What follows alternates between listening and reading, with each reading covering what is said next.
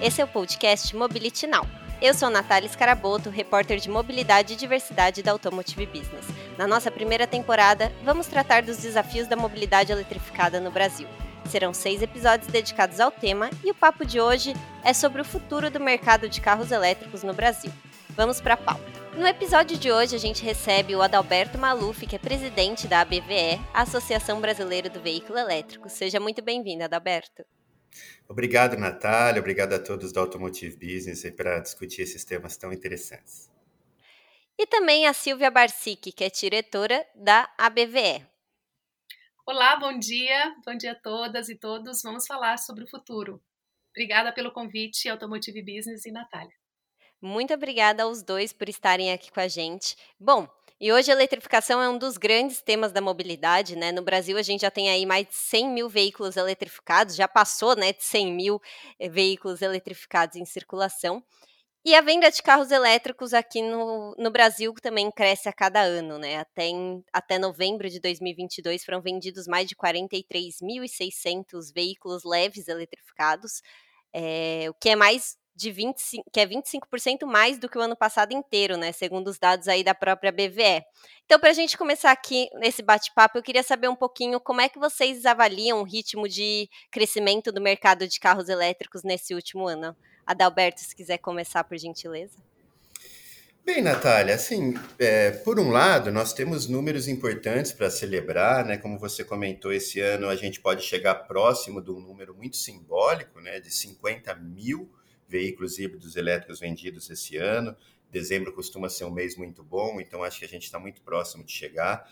Isso representaria um aumento de 43, né, talvez uns 45% em relação ao ano passado. Pela primeira vez, a gente atinge a marca de 1% de elétricos com recarga externa, né, que são os elétricos a bateria e os híbridos plug-in. Então já é também uma outra marca histórica importante, 1%. É, somando os híbridos comuns, a gente vai para 2,5%. Então, se por um lado o mercado vem crescendo, a infraestrutura de recarga mais do que dobrou em um ano, né? a gente saiu de 1.250 para algo como 2.800 carregadores públicos e semipúblicos esse ano. Por outro lado, o mundo está avançando a uma velocidade muito maior. Né? O mundo sai de 8% e vai para mais de 15% de veículos com recarga externa, os plugins. Então a gente está em 1%, o mundo vai chegar em 15% esse ano. Então a gente acaba se distanciando um pouco dos grandes mercados, o mercado alemão, mais de 30%, o mercado chinês, mais de 30%. A União Europeia como um todo, está falando de mais de 22%. Estados Unidos, que estava um pouco atrás, deve sair de 4% para cerca de 10% esse ano. Então, por um lado, nós temos coisas a, a celebrar e comemorar, por outro, temos também que ficar preocupados é, pelo fato dos números não estarem crescendo na velocidade com que o mundo está crescendo. E quais que são as perspectivas, então, para a gente já, já continuar nesse tema, para esse mercado, tanto de veículos elétricos leves, pesados, no Brasil para o próximo ano, em 2023? Bem, a perspectiva do ponto de vista da BV ela é muito positiva, né? O, veículo, o mercado de veículos pesados também cresceu muito no mundo, né? A gente está falando de sair de 710 para 800 mil ônibus elétricos. É verdade que a grande maioria está na China, hoje todas as grandes cidades chinesas têm 100% da frota de ônibus elétrico. A Europa teve um salto importante, saiu de 7.500 para 11 mil ônibus elétricos em operação. A América Latina também saiu ali de é, 2,5 para 3,5, né, quase 50% de aumento mas o Brasil ainda tinha números muito mais tímidos. Né? A gente tem números de 350, agora 370 ônibus elétricos, a grande maioria ainda os trólebus, né, que são a tecnologia mais antiga.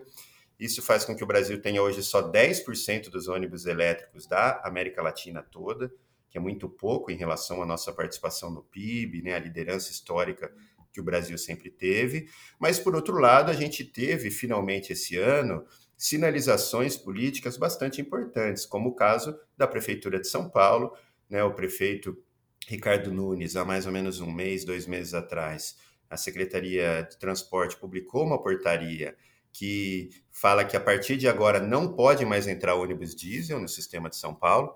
Basicamente, eles fizeram uma avaliação da lei do clima, né, que havia sido aprovada alguns anos atrás, de que, infelizmente, não estava sendo cumprida. E que, para ser cumprida a lei do clima é, e as metas estipuladas tanto pela administração Covas, Ricardo Nunes, no seu plano de metas, quanto para cumprir a lei, né, aquilo que está em lei, que está em contrato, teria que fazer uma renovação acelerada e ter algo como 2.400 ônibus nos próximos dois anos. Então, por um lado, a gente vê essa sinalização política né, de que a lei vai ser cumprida, deve ser cumprida. É, por, de alguma maneira, o novo regime automotivo Rota 2030, que entra na sua segunda fase agora de 2023 a 2027, também já incorpora alguns aspectos interessantes de eficiência energética para veículos pesados, né, de redução de distorções que atingem os elétricos. Então a perspectiva é positiva, né? A gente teve um pouco de redução do imposto federal, do IPI, para alguns modelos de veículos híbridos e elétricos esse ano. Nós, como a BVE, ainda ficamos um pouco frustrados, né, com essa realidade de que o ônibus, o veículo elétrico paga mais imposto, mas de qualquer maneira a perspectiva é muito positiva. Legal. E quando a gente fala de mobilidade elétrica, a gente não está falando só de carros ou caminhões, mas também de todo um, um ecossistema, né? Que a gente está vendo da mobilidade que está se transformando.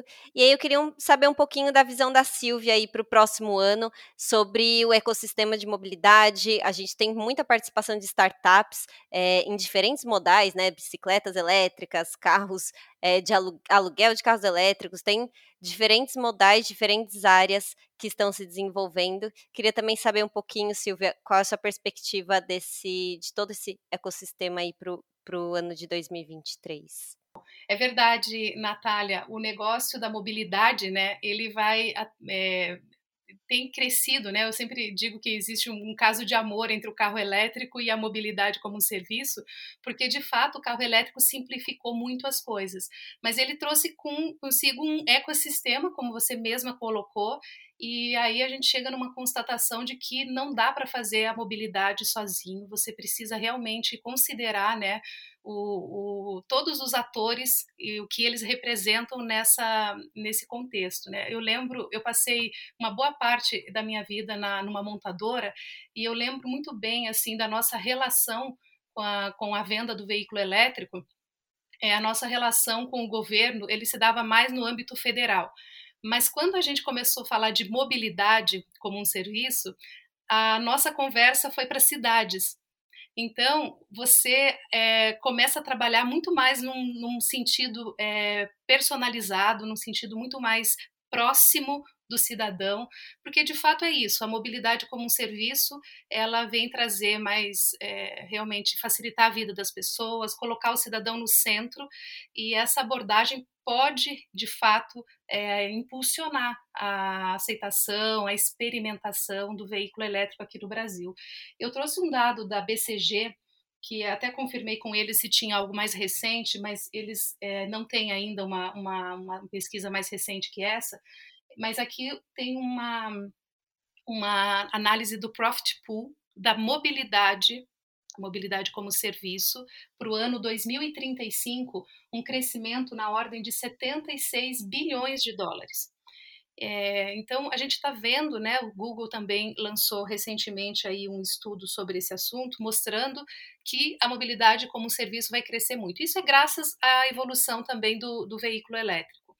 É, aqui no Brasil, a gente viu agora recentemente, né, uma, uma das startups é, do Cubo, inclusive, que faz parte daquele hub Smart Mobility, que foi criado há um ano atrás, que mostra é, que, que, em uma parceria com a Stellantis, né, fez um, um, um serviço de sharing com veículos elétricos para que as pessoas possam de fato experimentar e desmistificar né, Adalberto? Acho que tem muito mito ainda em cima do veículo elétrico, né, com relação à, à recarga, à ansiedade da autonomia das baterias, e tudo isso é uma forma, né, o, o, o presidente acabou de, de, de falar aí sobre o crescimento dos eletropostos, dos carregadores aqui no Brasil, isso tudo com com, é, colabora né, para que a gente possa desmistificar, fazer com que as pessoas experimentem essa nova tecnologia e fiquem mais receptivas, né? Com certeza. Eu acho que hoje os veículos elétricos cada vez mais despertam pelo menos a curiosidade das pessoas, né? E hoje, quando a gente fala nessa frota né, de, de veículos elétricos, a gente vê que ainda está muito concentrado nos grandes centros, São Paulo, Brasília, Rio, Curitiba. É, mas aí eu queria saber também, pensando no médio prazo, como que a gente pode garantir que a mobilidade elétrica, os carros elétricos, os modais elétricos como um todo, cheguem a todas as regiões do país é, de uma maneira mais igual, para a gente não aprofundar desigualdades na mobilidade que a gente sabe que, que já existem né, no Brasil. Qual que é a sua visão, Silvia? Olha, eu diria o seguinte, Natália, os grandes centros, eles são mais, é, vamos dizer, necessitados, né, dessa, dessa tecnologia, né, a gente está falando de níveis de poluição na cidade de São Paulo, por exemplo, que são alarmantes ligados à saúde, é, então, quer dizer, no, o grande centro é o que mais precisa dessa virada tecnológica, dessa virada do veículo elétrico. Quando a gente fala do outro lado da mobilidade, né, é o, lado da, da mobilidade como um serviço, a gente também está falando de é, que congestionamentos, acabar com congestionamentos e tudo mais. Ou seja, há uma, um pedido dos grandes centros, das grandes metrópoles. Mas é, é, você tem razão, a mobilidade é para todos, certo?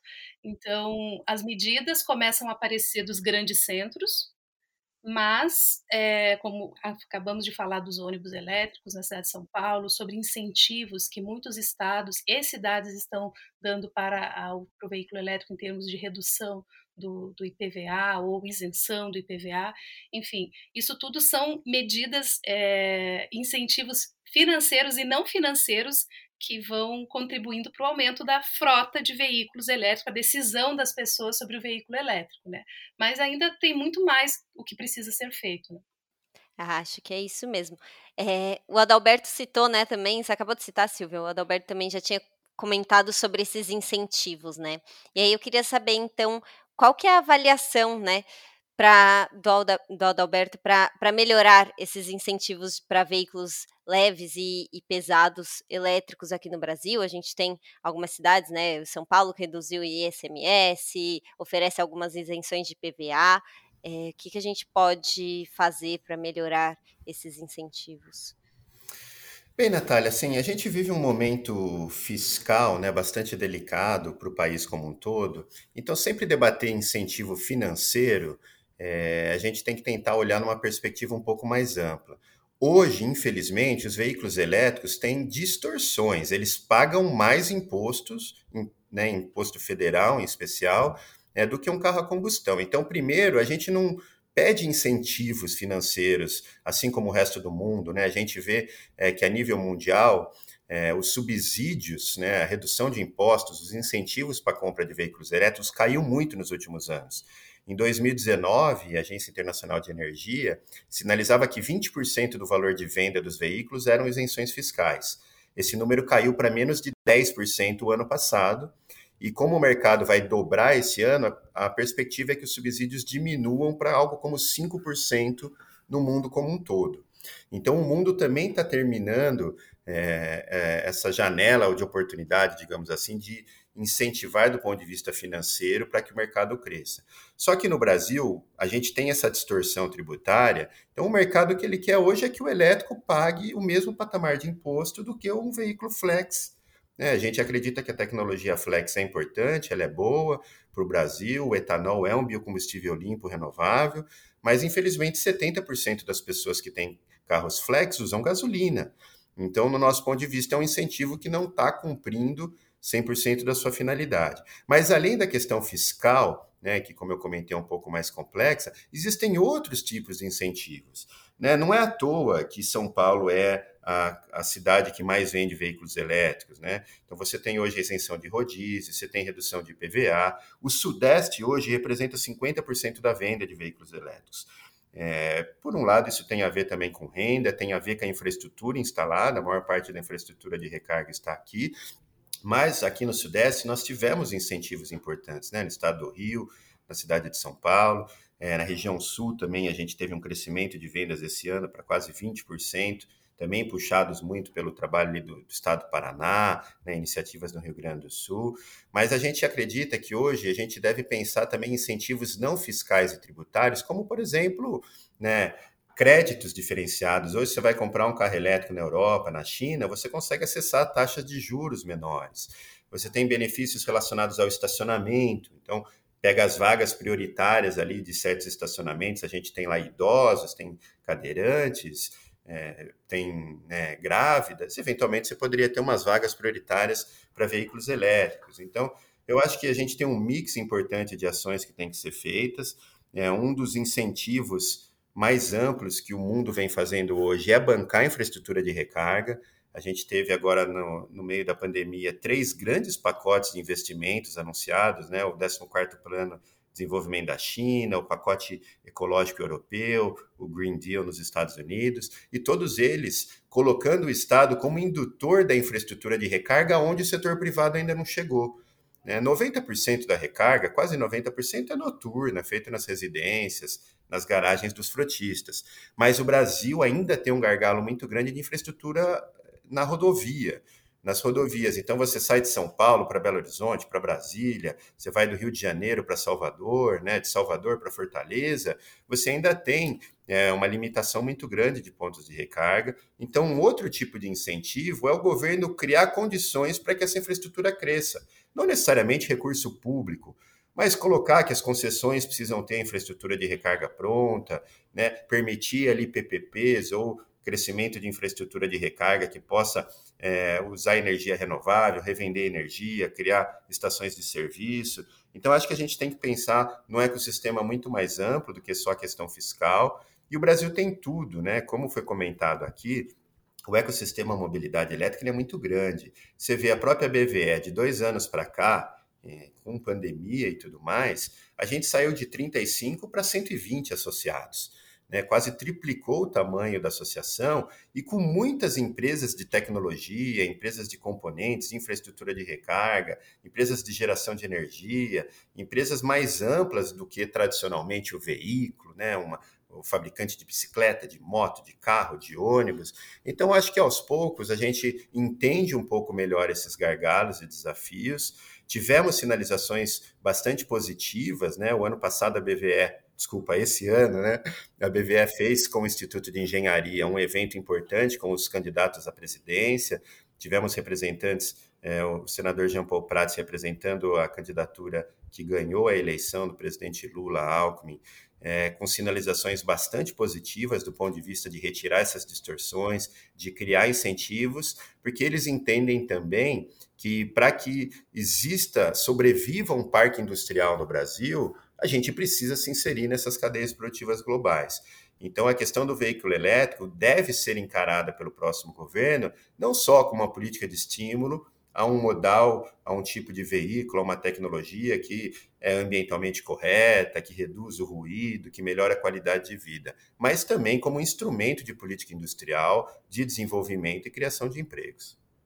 E, e Natália, complementando o que o Adalberto está falando, né, ampliando um pouco mais aqui a visão, também acompanhei a, o Salão do Automóvel de Paris, agora há uns meses atrás, né, e assim, pela primeira vez nós vimos bancos, né, tomando a frente no negócio da mobilidade, ou seja, ampliando um pouco mais ainda o ecossistema, como bem Adalberto comentou, né, o banco PNB Paribas, que é um dos maiores bancos do mundo, né, ele colocou divulgou né, o, o a, a, mobilidade verde né, no centro dos negócios financeiros dele, o Credit Agricole também, que é um dos maiores bancos do mundo, que também é um banco da Fiat, lançou um car sharing rural para aquelas zonas né, de, de baixa emissão que existe na Europa, ou seja, nomearam um diretor de serviços de mobilidade elétrica, quer dizer, o assunto é, não está parando, né? A nossa, a nossa Renault aqui do, do Brasil, que,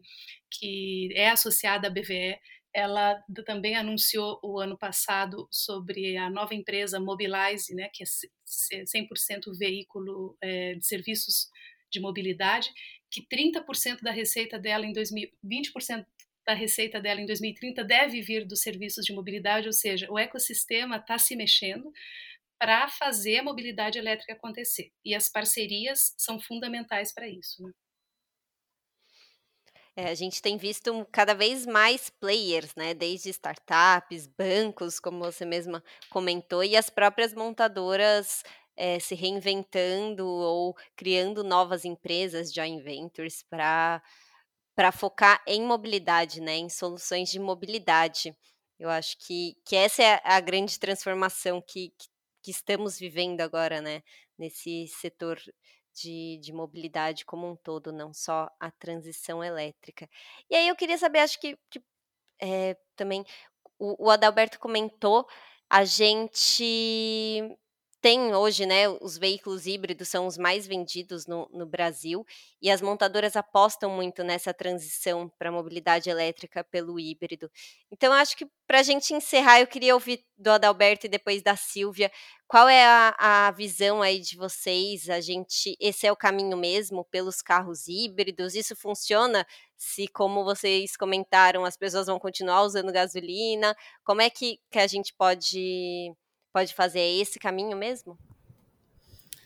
Bem, eu posso começar, Natália. Assim, o Brasil ele é um dos líderes mundiais em biocombustíveis, somos o segundo maior fabricante global. O etanol é um biocombustível limpo, renovável, que gera muita renda, né, reduz a emissão de material particulado, de alguns dos poluentes, não de todos. É, e o que a gente vê é que a, o parque produtivo instalado no Brasil hoje é mais fácil ele fazer uma transição inicialmente para o híbrido flex, né, utilizando o etanol, e ao mesmo tempo a gente preparando o adensamento da cadeia produtiva do lítio. Porque ao mesmo tempo o Brasil tem reservas de todos os minérios estratégicos, né, do lítio, do níquel, grafeno, nióbio, cobalto, é, cobre, né, desculpa, cobalto nem tanto. É, então, a gente tem a possibilidade também de adensar a produção, seja desses minérios tradicionais da eletromobilidade, dos minérios raros, né, que são usados em motores de ímãs permanentes. O Brasil tem know-how em eletrônica de potência, em fabricação de motores elétricos, em várias áreas. Então, acho que são dois caminhos paralelos. Por um lado, o híbrido flex vai continuar crescendo, porque ele é natural da transição é, do parque produtivo brasileiro. O híbrido tradicional, ele tem ganhos de eficiência energética, de redução de consumo, de redução de emissões, mas ao mesmo tempo o mundo está indo muito rápido para a eletrificação. Hoje, os grandes mercados globais, como o mercado chinês, né, o mercado americano, europeu, a maior parte das vendas é o elétrico puro. Né, e a maior parte dos incentivos do mundo é para densar e acelerar a venda de elétricos puros, e eles estão conseguindo resultados importantes. Então, ao mesmo tempo, o Brasil não pode se fechar e se conformar. Bem, temos o etanol, estamos tranquilos. Você vê esse ano, 2021, 2022, a gente teve uma redução no consumo do etanol importante.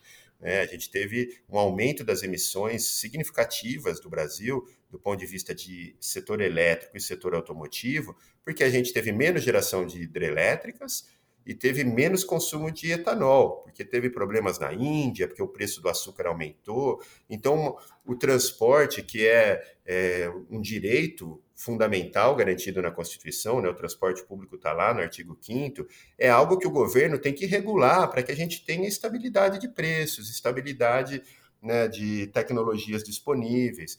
Então, a gente não pode abrir mão também de investir para que o parque produtivo criar a demanda para que o parque produtivo possa ir para o elétrico. Então, acho que a gente tem essa transição do híbrido plug-in.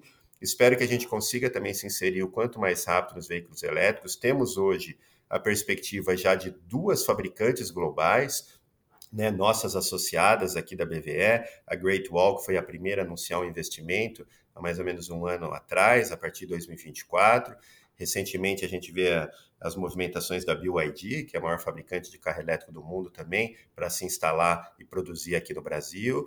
Então, acho que essas duas rotas tecnológicas vão caminhar em paralelo é, até o momento que elas vão se complementar, se fundir é, na mesma proposta que o mundo inteiro está indo atrás, que é descarbonizar transporte. Descarbonizar o transporte é, o elétrico é sim a corrente tecnológica principal, mas passa também pelo biocombustível, pelo hidrogênio e por outras tecnologias. Eu entendo que essa passagem seja necessária aqui no Brasil, sem a gente tirar o foco da, da tecnologia realmente de zero emissão. E, e, o importante é que a gente dê, dê esse passo, né? Então, acho que o Brasil está caminhando bem e, e, nessa direção. E eu entendo que em breve a gente vai comemorar números representativos, tanto nos 100% elétricos quanto nos veículos híbridos eletrificados aqui no nosso país. Muito obrigada, Silvia Daberto. Já, já deixar aqui meu agradecimento a vocês. Eu sei que é difícil, né, conseguir um, um tempinho na agenda, mas muito obrigada por participar, viu, gente? Imagina, conta sempre conosco. É, imagina, a gente que agradece a oportunidade. Obrigado, viu, Natália? O Mobility Now Podcast é uma produção de Automotive Business. Eu sou a Natália Scaraboto. Quem edita o Mobility Now Podcast é o Marcos Ambroselli. A nossa trilha sonora é do Chibruski, Guilherme Schildeberg.